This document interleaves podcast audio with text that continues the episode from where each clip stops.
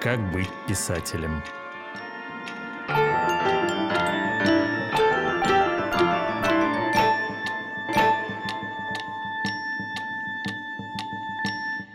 Добрый день. Сегодня у нас очередная передача из цикла «Как быть писателем».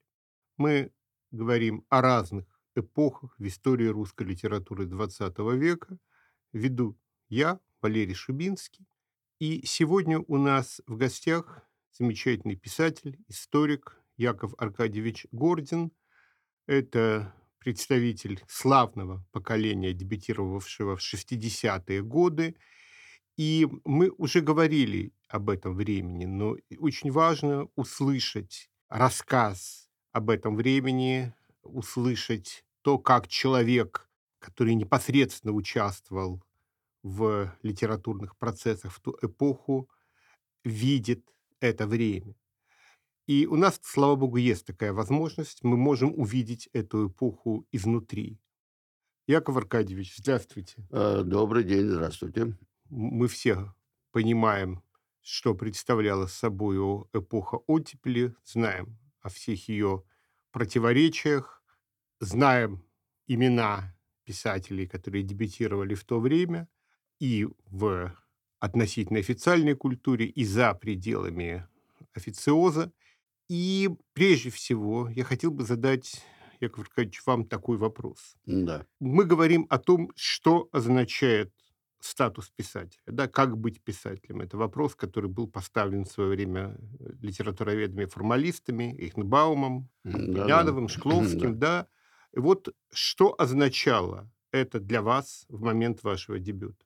Какой момент вы решили, вы осознали, что вы собираетесь быть писателем, и что это означало? Какую жизненную стратегию и какой социальный и социально-психологический статус? Все, естественно, индивидуально. Вообще, надо сказать, что если говорить о условно называемых шестидесятниках, хотя это очень условный термин, люди, активно как-то работавшие в 60-е годы, были очень, очень разные. Не будем в это вдаваться, но надо, надо иметь это в виду, что никаких, никакой единой плеяды шестидесятников вообще не существовало, конечно. И, кроме того, э, в общем, вот те люди, которых имеют обычно в виду и покрывают этим термином, они начали в 50-е годы. Что касается меня, то я включился в этот процесс несколько позже, потому что, в отличие от многих моих будущих товарищей, я был в армии. Когда э, вернулся в конце 56 года, то, как сказал покойный теперь уже Михаил Сергеевич Горбачев, я вернулся в другую страну. Я действительно, поскольку я уходил в армию в э, 54-м, это еще, так сказать, ничто почти не предвещало радикальных э, перемен, а вернулся я уже вот в конце 56-го. Ну, 20-й съезд, так сказать, пролетел над нашими головами. В армии об этом у нас, во всяком случае, ничего не знали.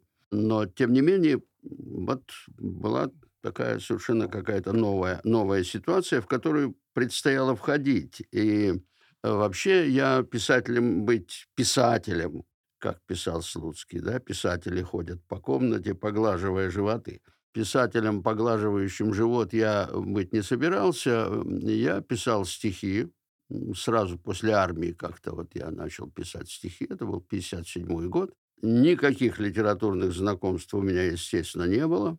Я со своими стихами, весьма, я бы сказал, несовершенными, пошел в газету «Смена», поскольку публиковаться, идея о том, что нужно чего-то там публиковать, она, естественно, естественно, была. И надо сказать, что это отличает существенно, опять-таки, условно говоря, шестидесятников, вот тот круг который я постепенно вошел, и семидесятников, другую литературу, где идея э, публиковаться была на совсем другом уровне. Это, как я понимаю, не было императивом. Э, люди жили несколько другой жизнью и другими, другими ценностями. А что касается нас, то да, публиковаться, и, в общем, все почти вот с кем я потом дружил, э, они такие и, и старались публиковаться, и публиковались, так или иначе.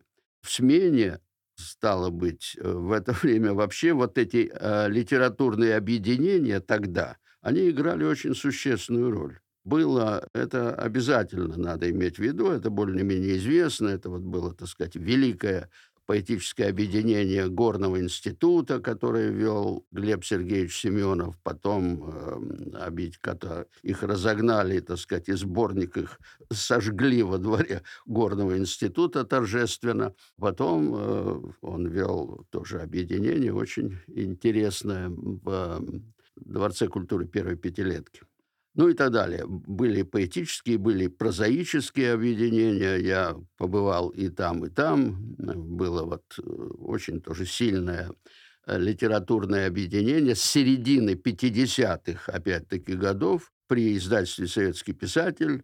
Его сначала вел Леонид Николаевич Рахманов, потом Слонимский, э, потом Гор, потом, потом Меттер – и где-то в середине 60-х оно уже фактически сошло на нет, но это такая там была хорошая компания Битов, Попов, Рид Грачев. Было, было интересно. Так вот, стало быть, я пришел в объединение, литературную студию, объединение, как угодно. При газете «Смена» вел его такой очень славный человек Александр Александрович Андреев, на самом деле он был Прокофьев, это был сын э, Александра Прокофьева, но, но человек несколько другого, отличающегося от своего батюшки, очень сильно пьющий и, в конце концов, так и погибший от этого. Он там выпил, опохмеляясь совершенно что-то не то и, э, и умер. В этом объединении вернее, даже не столько в объединении, сколько в смене я встретил первого человека, который как-то меня ввел в курс э, литературного процесса. Это был Сергей Вольф. Это была такая интересная ситуация. Мне вернули мои стихи, а ему вернули его рассказы. И как-то мы э, особенно не огорчались по этому поводу, пошли гулять по городу, и Сережа мне стал рассказывать, вот кто что. Э, очень много читал стихов Уфленда. Вот я впервые тогда услышал о людях, с которыми потом был достаточно близко, близко дружен. Повторяю, я не собирался стать э, профессиональным писателем. У меня совершенно другие были вообще изначально намерения. Я хотел быть зоологом, потом там какие-то были другие соображения. Но, во всяком случае, после э, армии почему-то я пошел на филфак хотя как бы и не собирался это делать. Ну, у вас же это семейная традиция все-таки. Ну да, да, ну да, мои родители, они, правда, герценовский закончили, так сказать, вечерний, потому что оба они работали с юности, поскольку надо было зарабатывать. Но они кончили, да, и были в аспирантуре потом Герценовского института. Это семья филологическая.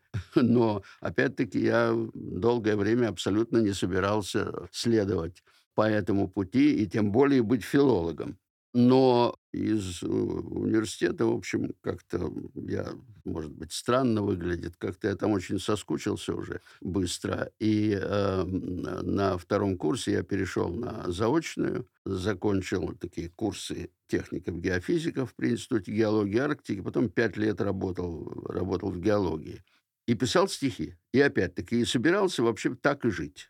потому что это была э, совершенно замечательная, замечательная жизнь. Это полгода в экспедиции, довольно, довольно приличные деньги, соответственно, на которые можно было жить зимой, писать стихи. Я писал и довольно много, и там э, в экспедиции, когда выдавались какие-то часы э, более-менее свободные, и потом зимой я уезжал в Пушкинские горы, и месяца три зимой, значит, я увольнялся или брал отпуск за свой счет и возвращался в институт уже где-то э, в апреле и снова уезжал. Вот, собственно говоря, никакой профессионализации, в общем, не было. Ну, уже были э, такие довольно широкие литературные знакомства. Осенью 57-го мы познакомились с Бродским, вот Сережа Вольф, э, вот этот круг, там Володя Уфлен, там Миша Еремин – такие тоже люди, которые чем-то зарабатывали, но не профессионализировались. Вообще, надо сказать, что и потом, когда вот я был уже с года с 59-го, по-моему, в Литобъединении при Доме культуры первой пятилетки, где тоже были, так сказать, достойные люди. Там и Кушнер, э, Таня Галушка, геологи, поэты. Геологи очень замечательные ребята, надо сказать, которые еще были в горном у Глеба. Тарутин, Леня Агеев. Никого уже, к сожалению, нет, нет в живых. И тоже стремление стать профессиональным писателем не было. Все занимались своим делом, зарабатывали на жизнь своей профессии, и это было очень важно, писали стихи. Вот этот слой жизни тоже был чрезвычайно важен. Ну вот как-то, в, э, очевидно, очевидно, ну, решающую роль в моей литературной судьбе э, сыграло то, что я женился. И 1953 году я последний раз э, был в экспедиции в Верхоянии. Замечательный был год и, и сезон. Потом мне там предстояло лететь на льдину с моим геофизическим начальником. Ну, в общем, я понял, что нужно что-то что выбирать. Потому что всю жизнь быть техником-геофизиком как-то, ну, хорошая профессия. И в экспедиционном мире э, было много людей, которые с этой профессией прекрасно жили, зарабатывали. И в свободное время занимались чем хотели. Но тем не менее. Поэтому я в 1964 году уже э, никуда не полетел, а стал действительно как-то вот... Э, я даже не помню э, моментов, когда я стал пробовать писать прозу, написал пьесу о декабристах, «Мятеж безоружных», которая, в общем, к счастью, так сказать, никуда не пошла. Она была довольно довольно, наи, наи, довольно наивный. И что касается профессионализации, надо было, так сказать, семью кормить. Ну, жена моя, э, значит, Наталья Рахманова, она уже в это время была профессиональным переводчиком, и она зарабатывала, но, тем не менее, мне, как главе семьи, надо было нормально зарабатывать. Поэтому я стал так своеобразно профессионализироваться. Я продолжал писать стихи, и я э, писал, э, значит, прозу и написал цикл рассказов на армейском материале. Потом они публиковались. Правда, когда я их предложил вот где-то в середине 60-х журналу «Звезда», то Петр Владимирович Жур, зам, первый зам главного редактора, подполковник госбезопасности запаса он там написал на рукописи, это уже все на бумаге, естественно, все было. Ну, что можно сказать о человеке, который такое написал о наших ребятах? Ну, потом, правда, это, это мне, а, очевидно, как-то простилось. Я довольно много в «Звезде» публиковался тоже до, до поры до времени. Но зарабатывать, естественно, не э, своими стихами, которые не, фактически не публиковались. Ну, я дважды публиковал стихи в э, «Молодом Ленинграде». Это, в 1972 году, по-моему, у вас вышла книжка стихов. В 1972 вышла книжка, и потом в 90-е э, я тоже выпустил сборник, дополнив, дополнив его. В 1972 да. Она вообще должна была выйти в 1968-м. Э, я попал в черный список в качестве подписанта. Ну и... вот об этом мы еще да. поговорим. Ну да. да. Ну вот, э, понимаете, и профессионализация происходила таким довольно, в общем, э, я бы сказал, парадоксальным образом. Э, мы зарабатывали, как вообще многие, переводами. Но если там, там, не знаю, Слуцкий, который, я помню, вот на дискуссии о поэзии, так в 1959 году в Союзе писателей она проходила. Это было очень важное, кстати говоря, событие. Тогда приехали вот э, Слуцкий, э, Тушенко, Акуджава. Вот тогда я с Акуджавой познакомился, что было чрезвычайно приятно. И Слуцкий тогда, э, значит, дергаясь о Залацкан, говорил с трибуны, вы думаете, почему на нас хорошие пиджаки? Да потому что мы занимаемся переводами. И, но там они занимались переводами поэтов серьезных, а нам, в общем, в основном достались поэты-северяне.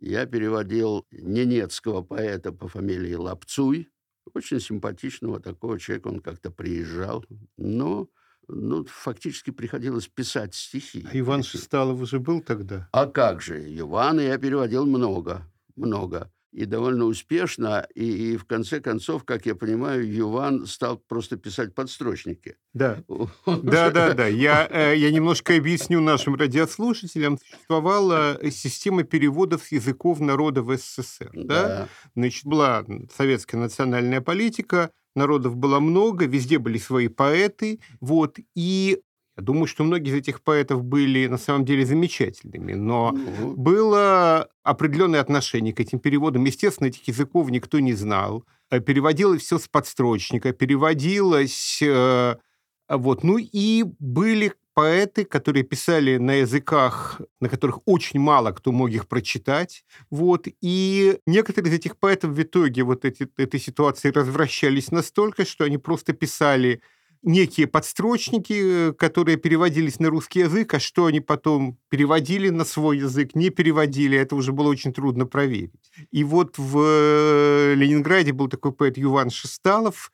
Э, переводами кото- стихов Ман, которого, мансийский поэт, да. мансийский поэт, переводами стихов которого жило несколько поколений ленинградских литераторов. Я сам в этом не участвовал, но мои близкие друзья, я помню, вот сидели и вот таким тоже поточным методом переводили этого автора и рассказывали о нем очень забавно. Ну, надо сказать, что Юван был вообще человеком, э, я не знаю, жив ли он, я не, не, не уверен. Как-то я давно потерял его из виду. Он был человеком вообще одаренным, безусловно и, и даже в подстрочниках нет, но это может быть, э, может быть, я погорячился. Так мне казалось уже на, так сказать, излете нашего сотрудничества. Но и он же ведь, он считался шаманом, и он э, такой темперамент, действительно такой дикий темперамент, который, при том, что он кончил там Герценовский институт и был вполне цивилизованным человеком, но изображал из себя, значит, вот человека природы, леса, значит, и там общавшегося с э, божествами своими э, мансийскими непосредственно. И, и в этом была своя прелесть. Э, я пытался передать вот этот, так сказать, накал такой. Но это ладно, тут де дело не в деталях. Но вот э, это был путь у меня, во всяком случае, если это можно назвать специализацией. А потом э, мне предложили в Дедгизе книжку очень милую нанайского поэта Пассара, детскую. И вот это был первый довольно серьезный заработок. Книжка была небольшая, но в Дедгизе хорошо платили. Но при этом, естественно, в это время уже было понятно, что нужно чем-то заниматься. Я, э, в общем, э, как-то мое образование высшее закончилось приблизительно в районе третьего-четвертого курса университета. Я там еще некоторое время сдавал экзамены, но, в общем, потом прекратил, меня, естественно, э, отчислили. Но, тем не менее, не могу сказать, что я получил хорошую филологическую подготовку, но кое-что все-таки из э, университета, особенно из первых двух лет, я, естественно, естественно вынес. Все-таки были довольно серьезные, серьезные преподаватели. Проб нам читал, человек совершенно глубоко, глубоко замечательный. И, очевидно, ну, наверное, все-таки вот семейная атмосфера, потому что отец э, в основном, хотя у него были довольно такая широкая амплитуда, он все-таки занимался Пушкиным, в общем, был пушкинистом. И мама тоже э, писала э, популярную, популярную литературу и о Пушкине, и о Гоголе, там у нее о Достоевском были книги. Так что все это, конечно, играло определенную, определенную роль. Как-то поначалу я был человеком довольно, значит, злым, и я начал писать рецензии, в основном на историческую и литературоведческую литературу. И я печатался там в «Новом мире» несколько раз, такие злобные, значит, рецензии, фильетоны, вот, которые почему-то Твардовскому понравились. Я потом недавно перечитывал. Это, конечно, не, не так, чтобы, значит, Белинский нашего времени. Вот, в вопросах литературы, в «Звезде», это все-таки это давало некий литературный заработок, хотя не, не бог весь какой. Ну и как-то я не очень понимал все-таки, очевидно, чем в конце концов я буду заниматься, потому что я вот тогда написал э, где-то в 63-м э, году эту пьесу о декабристах, а в 66-м э, мне предложили в Тюзе пьесу к юбилею Октябрьской революции 67 -го года. И там за флитом был мой тогдашний такой младший приятель Володя Соловьев, который потом, увы, превратился бог знает во что. И я написал действительно пьесу, как бы о народовольцах, но э, жанр был определен, значит так, трагикомедия с жандармским фарсом. Пьесу э, поставил э, очень высокопрофессиональный режиссер Семен Ефимович Димонт, много лет работавший до этого. Уже Карагодский был главным режиссером. И надо сказать, что она пошла, она, э, в общем, вполне с успехом, правда, недолго продержалась. И принимали этот спектакль у нас три раза, и я никак не мог понять, чего они хотят. Вот трижды, значит, комиссия управления культуры э, принимала спектакль в конце концов, на третий раз его приняли, но Витоль, э, начальник управления культуры, там в какой-то перерыв между этим заседанием, он там меня в сторону отвел и сказал мне, Яков Аркадьевич, как бы не относиться к корпусу жандармов, это было серьезное учреждение, а вы устроили какой-то балаган. Действительно, потому что, ну, э, я, надо сказать, э, много читал. Я вообще был, это тоже сыграло роль, я был э, начитанным юношей еще в школьное время, потому что учился я плохо, предпочитал читать книжки у меня была такая возможность, потому что у моего отца был э, формуляр в библиотеке э, Гослитиздата, это художественная литература. Там была шикарная совершенно библиотека, которой пользовался все издательства Дома книги. Туда в 20-е годы свозили, значит, вот реквизированные библиотеки и оставшиеся без хозяев. И там было все на свете. Я там читал там собрание Ницше, там Меттерлинг, э, Данунцио, там, ну, ну, все что угодно. Потом ее, правда, когда я уже был в армии, мне написали, что ее почистили. Представляю себе, да, что там происходило. Это было, я очень был огорчен. Повторяю, я был, да, человеком начитанным, в том числе меня очень привлекала вот в тот момент э, такой э, литература, так сказать, ну, условно говоря, литература абсурда. И пье, в этой пьесе действительно я постарался, постарался этот мир, значит, сыска представить в таком довольно идиотско-абсурдном, зловещем виде. Ну, спектакль э, шел, повторяю, безусловно, с успехом, потому что это как-то подростки это воспринимали все как такую забаву и действительно очень реагировали на это. Но спектакль попал в какой-то доклад, по-моему, товарища Толстикова в качестве отрицательного примера. И, естественно, в конце сезона он шел почти целиком сезон. И, и, и сняли спектакль. Но театр – это очень э, опасная вещь, он очень затягивает. И, ну вот, в этом самом, у Булгакова про это гениально написано совершенно. Вот это магия театра, записки покойника, да. Поэтому я как-то довольно несколько лет я этим занимался параллельно. Я вот писал, значит, вот такую критику довольно успешно и писал пьесы. Ни одна из оригинальных моих пьес не пошла, при том, что у меня были договора с большинством театров ленинградских. Но все это обычно заканчивалось на, значит, на первом этапе, это управление культурой. Это даже не доходило до горлита.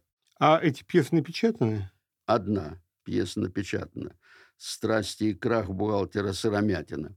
Ее э, собирался ставить мой друг Вадим Голиков, Ну, в общем, это не, не получилось в результате. Но я ее напечатал. Остальные, ну, тоже там такая э, чисто абсурдная пьеса, которая называлась «Мы на тачке мчались». Это строка из такой лихой песни, которая, как ни странно, была принята к постановке э, театром на Литейном, прочитана на худсовете и была там все одобрено, роли распределены, и тут ее запретили. Так что ее ставить ее уже э, не, не пришлось. Ну, потом у меня было вообще несколько спектаклей. Потом я по просьбе Карагодского уже в 80-м году написал э, пьесу по мотивам э, «Хоббита» Толкинского. Э, да, я помню который, этот спектакль. Да, да, который, да. Он шел много-много лет. Тоже нравился публике, потому что «Хоббита» перевела моя жена, которая, так сказать, ввела Толкина вообще в, в оборот. В 1976 году э, вышла книга у нее, это в, де, в Дедгизе. Потом э, вот тот же Голиков, который работал уже, к сожалению, он перестал быть главным в очень, я бы сказал, трагической ситуации перестал быть главным э, режиссером театра комедии. Там была чудовищная, безобразная склока, в результате которой и политические доносы, и его, в общем, сняли с должности. Но он поставил мою пьесу, которую долго пытался тоже пробить, как говорится, Геннадий Апарков, главный редактор Ленкома, но я как раз в это время был в черном списке, и, поэтому у него не получалось. А э, потом это все как-то более-менее сошло на нет, и Апарков умер, а, и Голиков поставил. Это была пьеса, опять-таки, по мотивам двух тыняновских повестей подпоручика Киже и малолетнего Витушишникова. Вот, два действия, но я придумал там такой обвод, диалог двух императоров, Павла и Николая Первого – вот, э, у каждого из них свой э, герой. Э, у Павла подпоручик Киже, а у Николая малолетний Ветушишников. Вот они сравнивают достоинства этих двух замечательных, значит, замечательных персонажей. Но вообще театр действительно в моей жизни вот некоторое количество лет играл очень существенную роль. Частью, к счастью, советская власть не дала мне профессионализироваться в этой области – потому что драматург я, наверное, был не, не, не бог весь, не бог весь какой. И параллельно уже вот где-то с второй половины 60-х годов я все-таки занялся тем, чем, собственно, и занимаюсь, исторической публицистикой, так сказать. Потому что у меня только один есть роман исторический «Крестный путь победителей». Все остальное это, – это историческая, историческая публицистика. И это как-то с 68 по 72 я э, публиковаться не мог. Но это какая-то тоже странная история. Да, Яков Аркадьевич, да. вы извините, я, что я должен вас немножко перебивать, потому что есть несколько вопросов, которые... Да, да. Значит, вопрос первый. Вот э, вы упомянули множество имен э, ваших сверстников, ваших друзей, да. и у каждого все-таки был какой-то свой выбор, своя стратегия в литературе. И многие в итоге выбирали некую двойную жизнь, когда человек какие-то вещи делает для заработка в литературе, да какие-то вещи он делает, ну, без особого расчета на их публикацию. Ну, вот, скажем, тот же Бродский в 60-е годы, ну, да? да?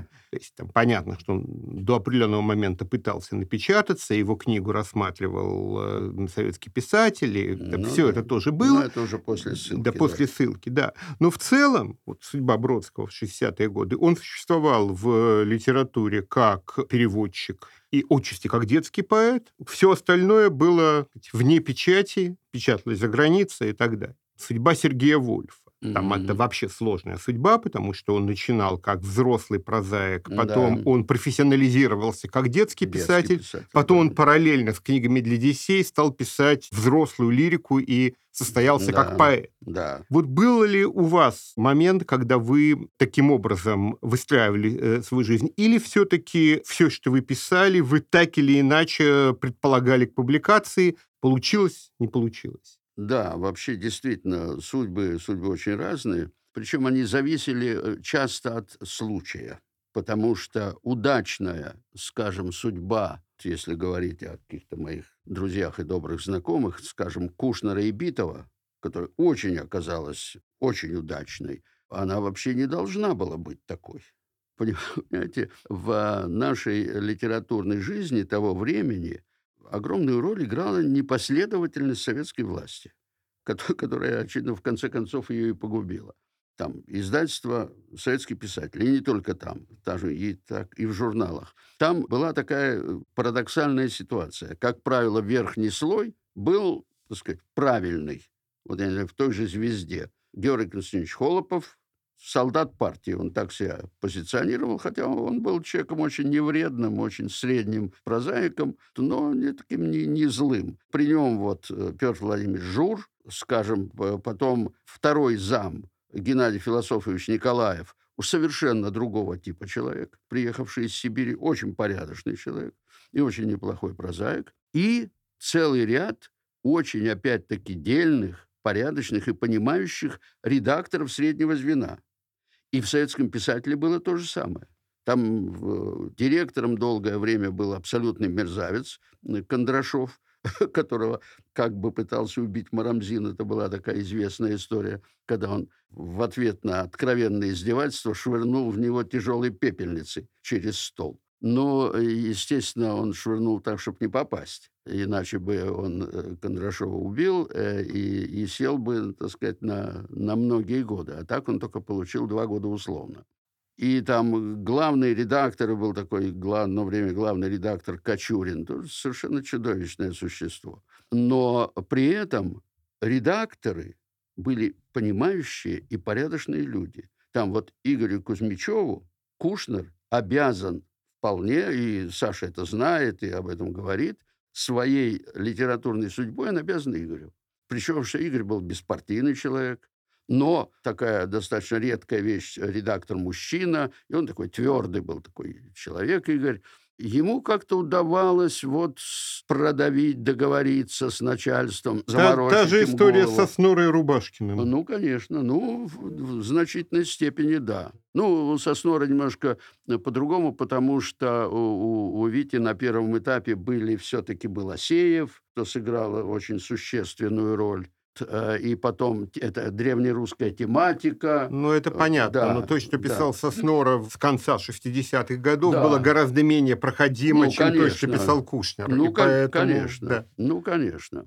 Нет, ну, дело в том, что то, что писал Кушнер, оно, с одной стороны, там нет ничего такого, за что бы надо было репрессировать, так сказать, человека или книгу. А с другой стороны, это, конечно, абсолютно чуждое Э, чуждый поэтический, поэтический мир. Ну, а Также, э, по, да. но он, э, скажем так, по каким-то параметрам он укладывался в рамки советской литературы, ну, там, допустим, все понятно, да? Поздний Соснора гораздо меньше Нет, степени поздний Соснора совершенно никуда ни, ни во что не укладывался. Это, это, другой, это другой вопрос. Он уже, так сказать, как говорят англичане, забросил чепец за мельницу. Вот. Ему уже этот все эти правила были абсолютно неинтересны. Тем не менее, да. чудом книги выходили. Выходи, выходили. Да. выходили ну, а, Редко, но выходили. Я имел отношение, я тут написал, у меня в знамени был такой мемуар, про, они попросили про, про Соснору. И я там рассказал, и э, на основе, собственно, его писем ко мне.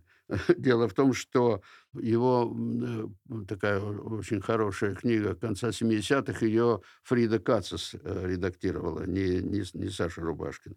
Но я оказывался и... Вы какую книгу? Вы имеете в виду «Кристалл»? Нет, нет, нет. Кристалл как раз... «Властители и судьи»? «Властители и судьбы» — это прозаическая это книга. Да, это прозаическая. И у меня там мое предисловие, и я писал внутреннюю рецензию, и там тоже заморочил голову, значит, начальству, включив, э, значит, эти сосно, сосноровские э, тексты там как бы в некую традицию литературную, там ля-ля-ля, ну, в общем, да. И, а эта книга... Песня лунная. Нет, нет, нет, нет, нет. Я ее составлял, эту книгу, по его просьбе. Но это может быть да. избранное стихотворение. Вот нет, нет, нет, оно название, есть название в этой, в этой ну, книжке. Неважно. Там да. тоже мое предисловие, в общем. Вот. Ну, с Соснорой вообще совершенно особая, особая история. Но дело не в этом. Так же, как и убитого. Понимаете, тоже, в общем, ну вот первый его рассказ, который как бы сделал ему имя, Пенелопа, э, который был в «Молодом Ленинграде» опубликован, Ну, я бы не сказал, что это такой соци... социалистический реализм и вообще то, что должны были приветствовать значит, литературные власти. И тем, тем не менее, вот э, это среднее звено редакторов, оно играло очень существенную роль. Но не удалось это с Ридом Грачевым, человеком действительно большого таланта. Огромного. И, и вообще совершенно не, таких уникальных качеств неких Э, литературно и внелитературно. Ну вот э, с ним, с ним все получилось, конечно, ужасно, потому что, несмотря там на покровительство Веры Федоровны Пановой, ну вот в нем уже чувствовали абсолютно нечто чужое. Так же, как Вахтин, у которого ничего не было напечатано. Да, ну, э, нет, ну, у него была такая эксцентрическая проза. Это тоже немножко, так сказать, все случаи вообще индивидуальны, конечно. Борис Борисович, э, у него, так сказать, была своя, да, своя тоже такая, с такой э, абсурдинкой, такая ос особая, особая проза, которая, конечно, отпугивала. Как-то мы немножко, немножко ушли, ушли да. немножко в сторону. Значит, что, касается, что касается из, э, судеб и стратегий, то, повторяю, все э, индивидуально играл роль случай. Вот там, я не знаю, там Дима Бобышев, безусловно, талантливый человек. И его стихи как раз совершенно спокойно могли публиковаться. Нет, ничего не получилось. Ну, несколько не публикаций было. Ну да, но это что, кни книг не было. Книг не а было. так, ну, все почти в молодом Ленинграде, кстати говоря, очень важно, вот 63-64 год, эти альманахи, там много очень замечательных, надо сказать, вещей. Потом, правда, это все, так сказать, тоже, в общем, фак фактически, фактически прикрылось. Да. да, мы говорили о том, что был ли у вас вот момент... Да. Вы знаете, ну, он э, был почти, почти у всех, конечно, и у Кушнера довольно много стихов, как выяснилось, сталось, так сказать, вообще за пределами книг. И вышел сейчас вот такой огромный толстый том, э, который собрал его такой исследователь и почитатель из живущий в Коломне, э, очень достойный человек. У Битова, Битов, скажем, Пушкинский дом, главная его вещь. Потом, а совершенно драматическая судьба в этом отношении у Игоря Ефимова, человека в высшей степени одаренного и очень серьезного. Скажем, просто его судьба фактически сломалась на том, что его роман, большой роман, зрелище, большой и очень интересный роман, категорически отказались публиковать. Была такая, так сказать, ну, такая неопределенная несколько рецензия внутренняя Гранина, была издевательская рецензия Плоткина, и э, Игорь опубликовал фрагменты оттуда в виде там рассказов, повестей, но романа не было. И надо сказать, что я думаю, что это было одной из причин, в конце концов, его отъезда. И вообще, Кстати, у Ефимова единственного да. из горожан вышла книга «Взрослые просы». Да, конечно. Но это, был, это были осколки романа «Зрелище». А вообще, да, он э, писал, вот вы совершенно справедливо это вспомнили, детская литература оказалась таким прибежищем. Вот, Вольф, Ефимов, он, у, Ефимова, у Ефимова есть одна абсолютно гениальная детская книжка «Плюс-минус и Тимоша». Тимоша, да. Нет, и «Таврический сад» очень милая книжка. В общем, действительно, и он зарабатывал, не только он, на этой самой детской литературе. Что касается меня, у меня все немножко по-другому сложилось. Вот 68 -го года у меня должна была вот эта выйти книга стихов в 68 году. Естественно, ее, так сказать, она слетела, вылетела из плана. И э, вдруг мне ее вернули в 1972 году. Мне позвонили из издательства и сказали, что, ну, что, что же вы, вот книжка-то у вас должна. Я не знаю, что, что произошло. Очевидно, было какое-то принято решение сня, снять запрет. Почему? Не знаю, я ничего для этого не делал. Вот я хотел бы да. немножко про вот эту историю с да. Э, запретом на ваше имя. Эм, как я понимаю, это связано с подписанием письма в защиту Гинзбурга и Голландского. Совершенно да? справедливо, да. Да. Ну, э, надо сказать, я не знаю, вот я э, в 90-м году уже я узнал, что много лет велось мое оперативное дело в КГБ. Когда они это начали, я не знаю. Когда закончили, я знаю, потому что оно было уничтожено, как и вообще большинство этих дел в 90-м году по приказу Крючкова. Их, как считается, сожгли. А вот когда начали, это я не знаю. Дело в том, что, э, очевидно, некоторые претензии ко мне появились и раньше. Я так вел себя довольно, довольно легкомысленно как-то. Я считал, что я вообще ни от чего от этого официального не завишу. Я вот уеду в тайгу, и плевать на вас я хотел. Но потому что, вот как я уже говорил, так сказать, длительное время мысли о профессионализации, там, вступлении в союз писателей, там, все как-то этого вообще, этого вообще не было. Что касается, сейчас мы вернемся вот к этой двой, двойной, двойной жизни, опять-таки, у, условно говоря, нашего поколения, ну, Бродский особый случай вообще, по разным параметрам. Этой компании, в которую, как бы, так сказать, я входил, ну, опять-таки, Битов, Кушнер, Ефимов, э, там, Марамзин. Марамзин, кстати, тоже две очень хорошие детские да, книжки. детские книжки. И, да. и полное не, значит, не публикование взрослой литературы. Как я понимаю, вот этой сознательной двойной жизни, которая вообще была у, у писателей более постарше нас, э, в общем, нет. Потому что все-таки писали в расчете на публикации. При том, что не делали ничего, чего следовало бы стыдиться. Я, скажем, это не хвастовство, ну, что есть, то есть. И мне общественно-политическом плане не стыдно ни за одну строчку из того, что я э, публиковал. Ну, нет там ничего такого. Чего хотел, э, другое дело, что не, не написал много из того, чего бы хотел написать.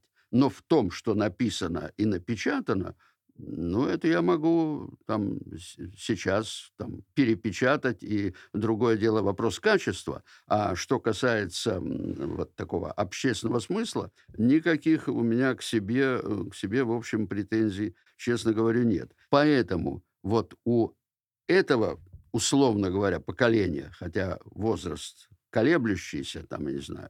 Ну, Бродский, опять-таки, он и моложе на пять лет. Э, Нет, ну, э, опять же, стратегия у людей да. вашего поколения тоже была совершенно разная. Ну, естественно. Нет, естественно. Я говорю, так сказать, о, ну, условно говоря, о, так сказать, нашем круге. Потому что, конечно, было много, много еще людей, с которыми мы так или иначе пересекались, и нормальных советских писателей. При этом неплохих ребят. Нет, ну вот двойная да. жизнь была, ну, много у кого, вы упомянули Михаила Еремина, там, mm. там вообще была абсолютно парадоксальная это, это ситуация. Другое, это другое. Да, да, да потому он, что ну, он э, писал э, крайне да. сугестивные модернистские стихи, да. и одновременно в э, литературе он существовал как автор э, пьесы «Защитник Ульянов». Извините. Ну да, да, да. Но они, не он один. С, они с, Виноградовым. С Виноградовым. Виноградовым, да. да. Но Виноградов ну, тоже да. там неофициальный поэт. Кон- да. Конечно, это, это верно. Но это такой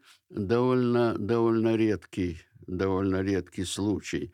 Ну, я помню, скажем, попытался, как мне, насколько я понимаю, такую проходную написать пьесу Толя Найман и предлагал ее это в Станогову.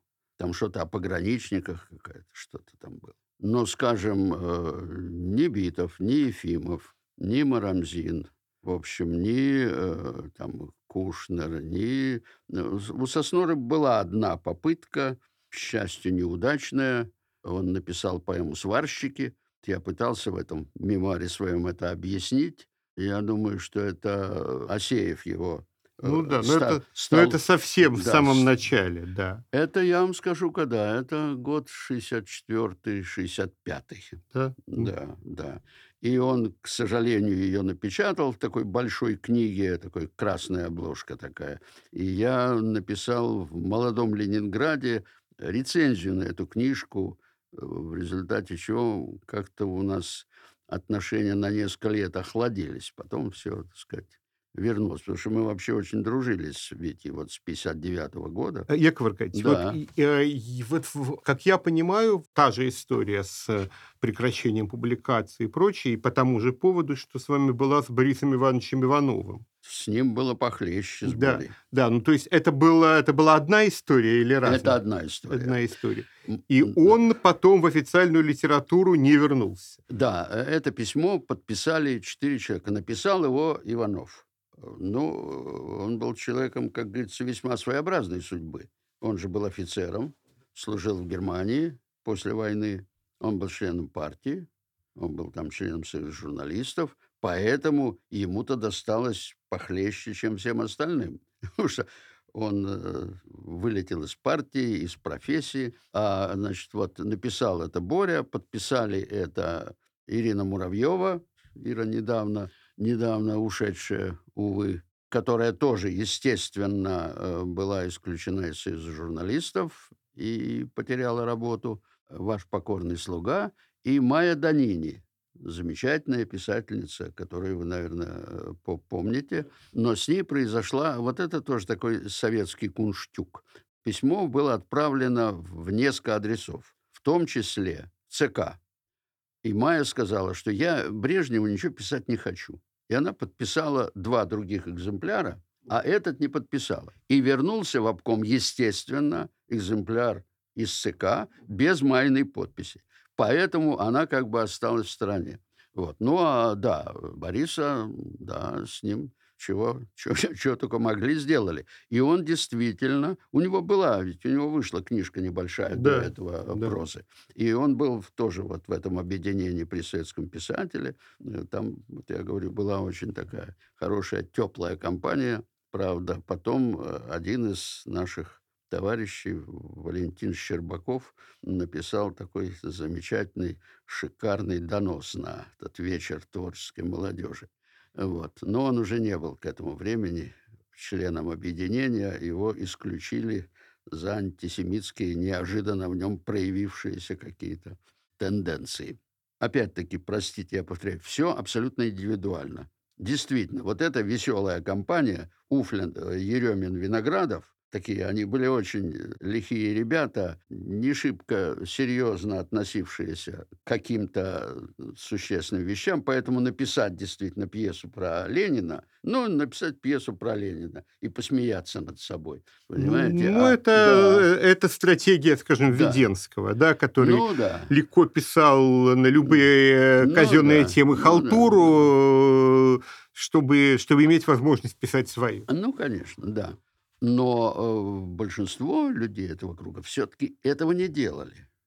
Ну, я не знаю, там, по-моему, у Жени Рейна была какая-то детская книжка, там, там «Внуки Ильича» или что-то.